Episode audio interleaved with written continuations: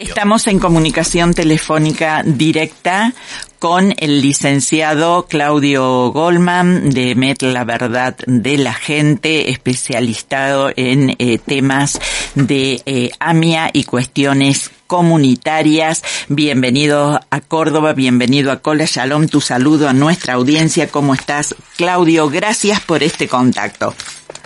Hola, Lita, buenas noches para ustedes, para toda la audiencia un gusto estar aquí con ustedes. Bien, eh, Claudio, mm, quisiera que eh, nos des tu opinión porque mucha gente de nuestra audiencia a lo mejor no está empapada del tema en eh, relación a toda la difusión que ha tenido en estos eh, últimos días la situación de eh, el programa televisivo que se llevó a cabo en eh, Israel donde este un ex agente del Mossad hace no es cierto su comentario o directamente dice lo que él le entregó a mm, justamente el fiscal Nisman diez días antes de su muerte y eh, esto generó eh, porque compromete a la actual vicepresidenta eh, Cristina Fernández de Kirchner mm, la compromete seriamente. Entonces bueno queremos que nos diga por qué esto tuvo tanta repercusión si fue el camino correcto o habría que haber ido antes directamente a los familiares de Amia o haber recurrido a la justicia? Te estamos escuchando. Bueno, en realidad, eh, a ver, hay diferentes niveles de análisis. Es un programa israelí hecho para los israelíes pensando en los israelíes, con lo cual uno no puede reclamarles nada de eso a los israelíes, no es su, su responsabilidad. Eh, de, a mí, yo la sensación que tuve, y, no fui el único, es que el programa eh, logró un hallazgo, que es dar con un ex agente del Shin y del Mossad que tenía ganas de hablar, y, ante esa posibilidad hicieron una nota en la que eh, contaron diferentes aspectos de su vida, tanto de pseudo secretos profesionales como experiencias de vida. En medio de todo eso, no sé en qué momento de la preproducción del programa, que habría tenido dos años, se toparon con Nisman y entonces, eh, o la presunta relación de este espía con Nisman, y, entonces como que intentaron virar la barba, la verdad que eh, el, programa en sí fue una mezcolanza de temas. Eh, me parece, y, y, esa fue mi sensación. Ahora, respecto de el tema en sí, eh, a ver, yo fui muy crítico, eh, muy crítico, pero primero que nada fui muy crítico de, de, nosotros los argentinos, de los colegas que sin saber de qué se trataba se, se subieron al, al, al carro promocional y ayudaron a difundir un programa que no sabían realmente de qué se trataba. Y después el programa en sí me pareció que es el testimonio de un espía que dice que hizo algo que nadie sabe si es cierto, que entregó una documentación que no aparece por ningún lado, que sería comprometedora, pero no sabemos hasta qué tiempo, hasta qué, hasta qué, este, en qué términos. El único papel o el único grupo de papeles que aparecen dando vuelta a lo largo de todo el programa, que duró más de una hora, eh, lo tenía la periodista Ilana Dayan, se lo mostró al espía no lo mostró a cámara, así que tampoco sabemos de qué se trata. Y el periodista y el espía le dijo, eran papeles de este tipo, así que ni siquiera eran esos papeles. Y esos papeles supuestamente señalarían no a la actual vicepresidenta, sino al hijo, que solamente aparece nombrado por la periodista en el momento que le pregunta. A mí la verdad me dejó una sensación muy desagradable. A ver, Creo que para los israelíes, a ver, trato, trato de ordenarme. Los israelíes tienen la impresión de que el atentado a la AMIA fue un atentado de terrorismo internacional cometido por Irán, no tienen la menor duda de eso, que fue un ataque antisemita y que de un modo u otro fue encubierto por una, por una presidenta corrupta y antisemita que mandó asesinar a un fiscal judío impoluto y heroico.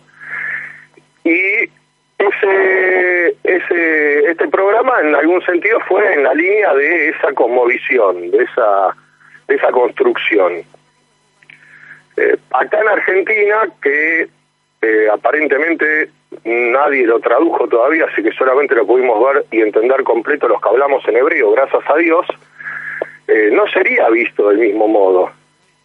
Eh, lo que eh, yo decodifiqué de ese, de ese programa sería un supuesto superespía israelí aprovecha su contacto personal un supuesto ex superespía israelí aprovecha su contacto personal con un fiscal judío, lo manipula para aprovecharse de 85 muertos de una, en un atentado antisemita para tratar de generar una suerte de eh, presión o extorsión sobre la presidenta corrupta y antisemita para que le pague a un fondo buitre liderado por un multimillonario judío. O sea, la verdad que es una trama este, que además el multimillonario judío dice que no tenía idea de nada.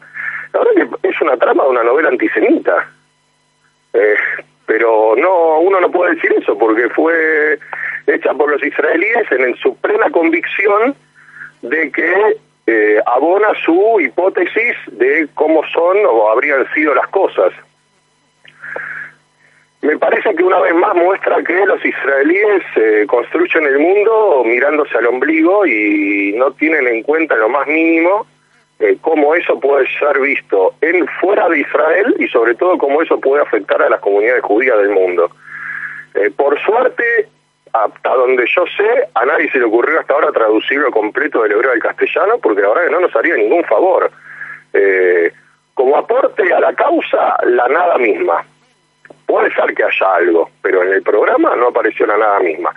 Sé que el abogado de dos padres de víctimas que son querellantes en la causa del memorándum mandaron a pedir que tanto la periodista que dice tener documentación, pero que no es la que el espía le habría dado a Nisman, declare y también que declare el espía. La periodista es eh, nacida en Argentina, con lo cual habla perfectamente bien el castellano, no habría problema. El espía, bueno, verán en qué idioma lo, hacen y sería por videoconferencia en algún momento. Eh, pero yo realmente quedé con una sensación, la verdad que hay una sensación de operación de prensa, con una operación, con una sensación de que otra vez los muertos de la AMIA se usan para lo que sea, no sé para qué.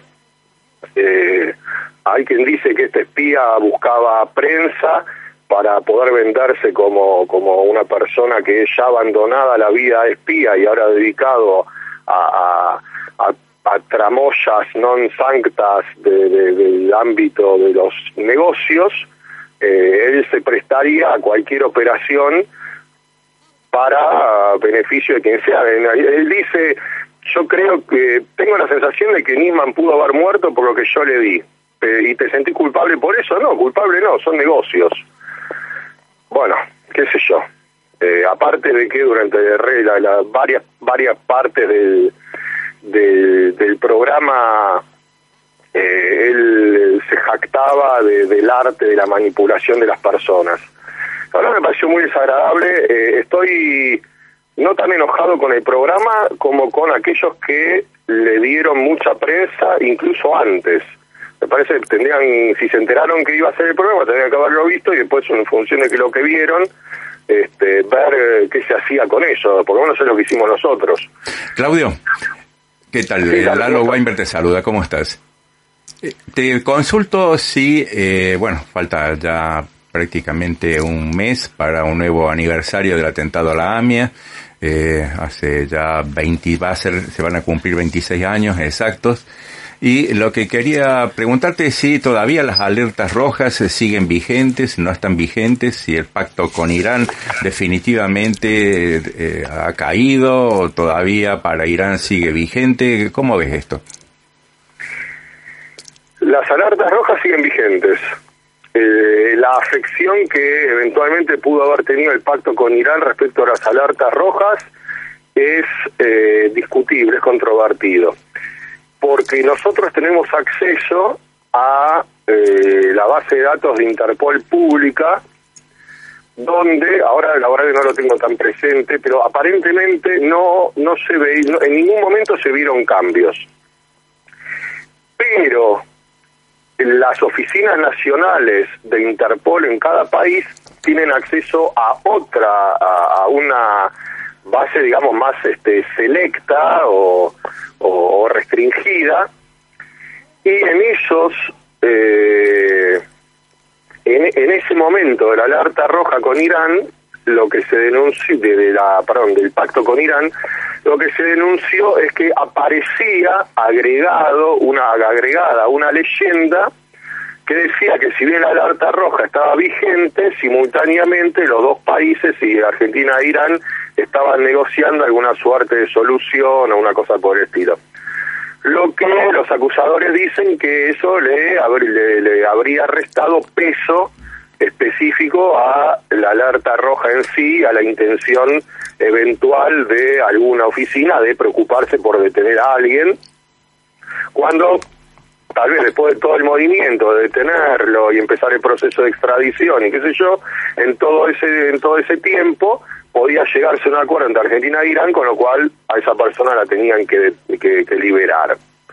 Yo la verdad de todo eso no sé qué tan qué tanto es así o no.